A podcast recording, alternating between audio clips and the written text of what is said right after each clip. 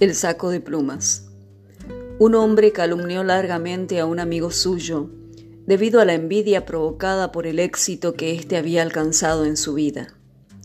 Tiempo después, se arrepintió de la ruina que trajo con sus calumnias a ese amigo y visitó a un hombre sabio diciendo, Deseo reparar todo el daño que hice a mi amigo. ¿Cómo podría hacerlo? El sabio respondió, Toma un saco lleno de plumas ligeras y pequeñas y suelta una de ellas en cada sitio al que vayas.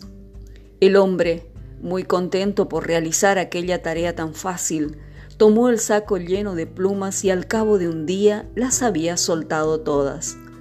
Más tarde, regresó junto al sabio para comunicarle que ya había vaciado el saco, a lo que éste contestó. Ahora debes volver a llenar el saco con las mismas plumas que soltaste. Sal a la calle y búscalas. El hombre se sintió muy triste, pues sabía lo que eso significaba y no pudo recoger casi ninguna.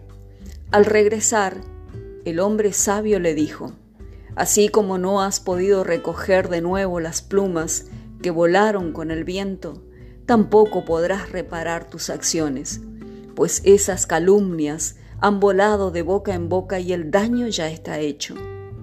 Ya que no hay modo de revertir lo hecho, lo único que puedes hacer hoy para corregir es pedir perdón a tu amigo. Todas nuestras acciones tienen consecuencias y dejan huellas en la vida de otras personas. No es posible desandar un camino ya recorrido, ni deshacer las equivocaciones, pues ahora forman parte del pasado.